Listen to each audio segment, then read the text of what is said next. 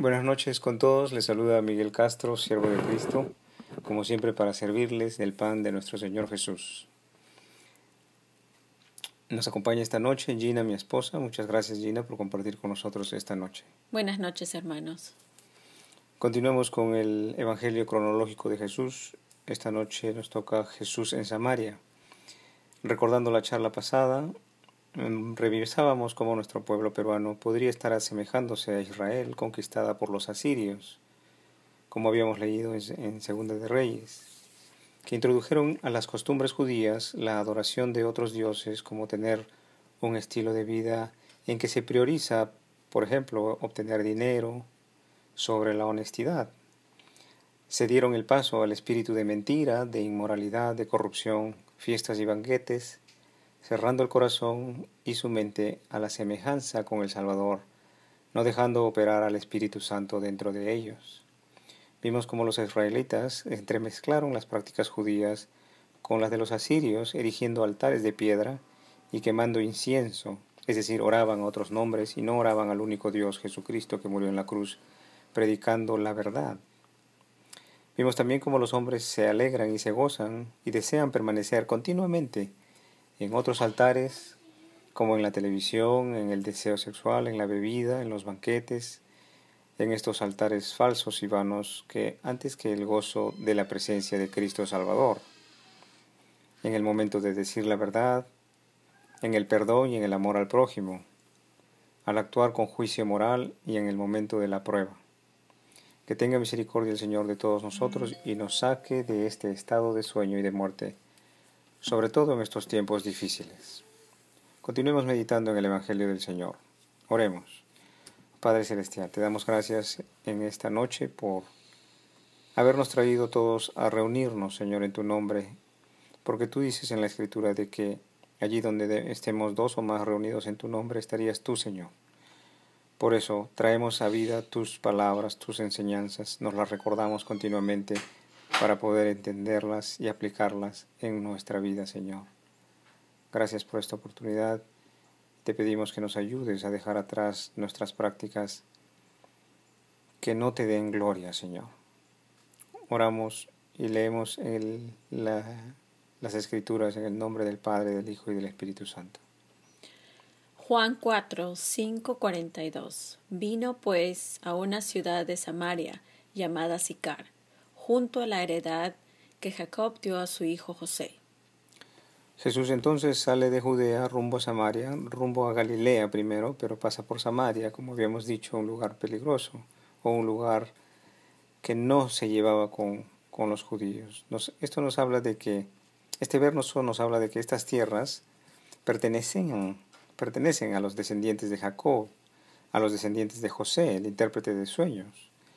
Debemos meditar que los samarios conocían al Dios de Abraham, al Dios de Isaac y el Dios de Jacob, pero es importante identificar que la forma, el estilo de vida de adoración, no era verdadero, eh, eh, sino era el propio estilo de adoración propio de ellos mismos.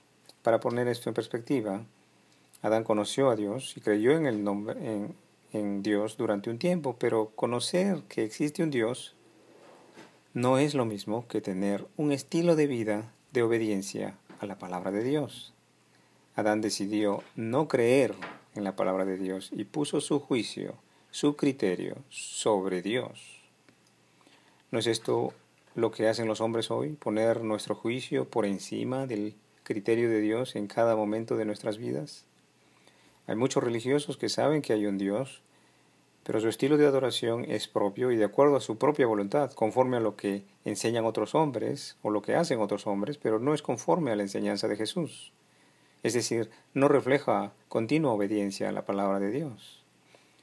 Se va a misa, pero se es rápido a la ira, a la intolerancia, rápido a responder la ofensa en palabra, a la impaciencia, a las bromas burlonas sobre otras personas, el afán por el dinero y falta de apego a las enseñanzas del Maestro. Revisemos cada uno nuestro estilo de adoración, que no se limite a un lugar como un templo, sino que el estilo de adoración es constante, permanente y en todo momento de prueba, en el momento de la tentación. Y estaba allí el pozo de Jacob, Entonces Jesús, cansado del camino, se sentó junto al pozo. Era como la hora sexta y vino una mujer de Samaria a sacar agua. Y Jesús le dijo, Dame de beber. Jesús sabía de antemano que se, se encontraría con esta mujer en Samaria.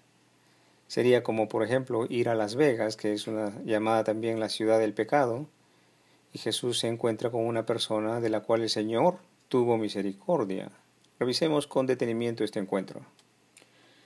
Vino una mujer de Samaria a sacar agua y Jesús le dijo, dame de beber, pues sus discípulos habían ido a la ciudad a comprar de comer. ¿Recuerda a Rebeca en el Génesis 24 cuando se encuentra en el pozo con un desconocido extranjero que le pide de beber? Y ella no solamente le da de beber a Eliezer, siervo de Abraham, sino también a sus diez camellos. ¿No es este un espíritu generoso y santo, aquel que hace que Rebeca no tema a un extranjero?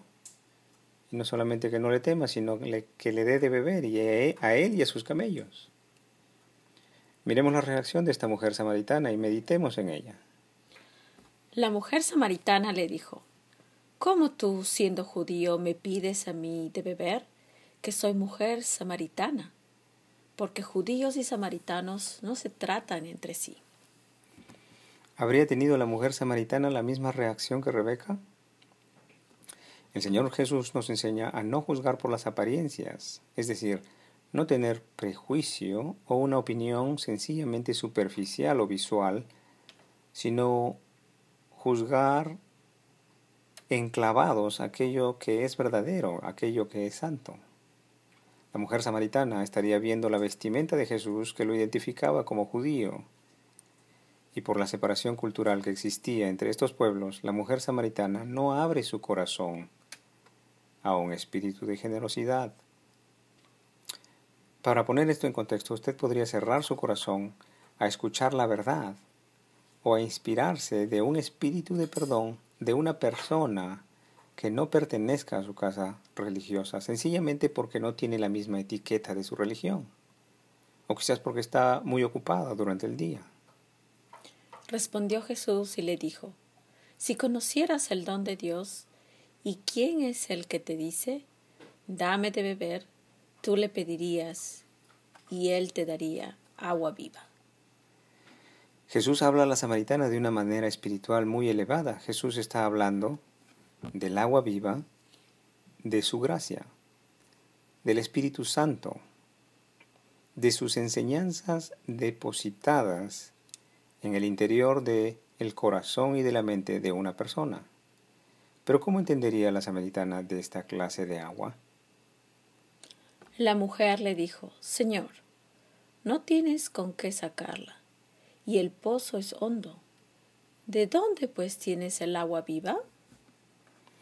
Muchos de los judíos que conocían de cerca el Antiguo Testamento entendían, entenderían el concepto del agua viva porque está escrito en el Antiguo Testamento por Jeremías, Zacarías y Ezequías. La samaritana muy probablemente no entendía el lenguaje de Jesús por su desconocimiento de las Sagradas Escrituras. La mujer le dijo, Señor, no tienes con qué sacarla y el pozo es hondo. ¿De dónde pues tienes el agua viva? La respuesta de la mujer samaritana responde manifestando el desconocimiento espiritual acerca del reino de los cielos. Se percibe también una mujer cansada, atareada, preocupada de muchas cosas, en vez de los asuntos del reino de Dios, una mujer dormida del mundo de hoy. ¿Acaso eres tú mayor que nuestro padre Jacob, que nos dio este pozo del cual vivieron él, sus hijos y sus ganados? Respondió Jesús y le dijo, Cualquiera que bebiere de esta agua volverá a tener sed. Meditemos. Los que encuentran gozo en la bebida, o en las parrandas, o en la pornografía, o en el dinero, y todas estas cosas del mundo, ¿No continuarán buscando más y más de beber de, esta, de estas aguas pero volverán a tener sed y continuarán buscando estas aguas turbias por una satisfacción temporal y vana. Mas el que bebiere del agua que yo le daré, no tendrá sed jamás, sino que el agua que yo le daré será en él una fuente de agua que salte para vida eterna. Pregúntese, ¿viene usted a beber del agua viva que da el Maestro Jesucristo? ¿Viene usted a aprender de sus enseñanzas, del perdón y del amor a los enemigos? ¿Se goza usted de esa agua viva que salta como fuente de vida eterna?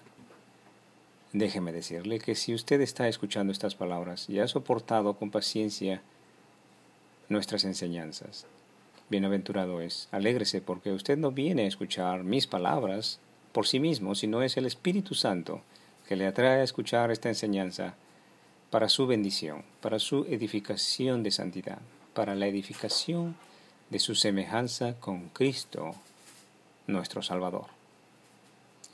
La mujer le dijo, Señor, dame esa agua para que yo no tenga sed, ni venga aquí a sacarla. La mujer samaritana continúa respondiendo a un nivel terrenal y continúa pidiendo solución a su sed biológica, tal como se escribió acerca de la viuda de Sarepta que estuvo a punto de morir, pero Elías, a encargo de Dios, le proporciona harina y aceite que no se agotarían, pero ¿Será únicamente este el motivo de la venida de nuestro Señor a la tierra? Revisemos con detenimiento el proceso que tiene el Hijo de Dios para dar agua viva. Jesús le dijo, Ve, llama a tu marido y ven acá. Respondió la mujer y dijo, No tengo marido.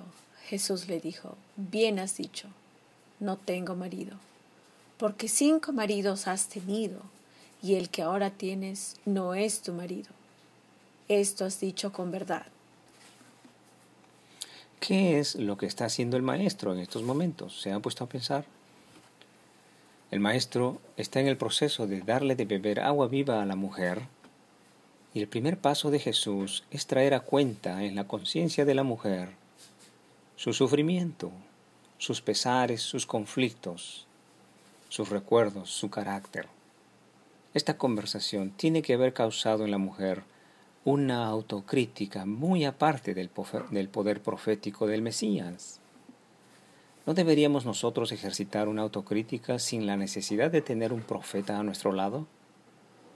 Bienaventurados los que así proceden, porque podrán edificar su falta de juicio semejante al del Maestro. Una mujer que ha tenido cinco maridos que no da de beber a un extranjero y que responde ásperamente. ¿No será una persona natural que no ha recibido la gracia de Dios aún y por lo tanto está expuesta a los embates del maligno? Mañana continuaremos con el análisis, la meditación y el escudriño de este pasaje bíblico que tiene mucha luz para nosotros los seguidores de Cristo. Muchas gracias por su tiempo. Hasta aquí hemos meditado la Escritura.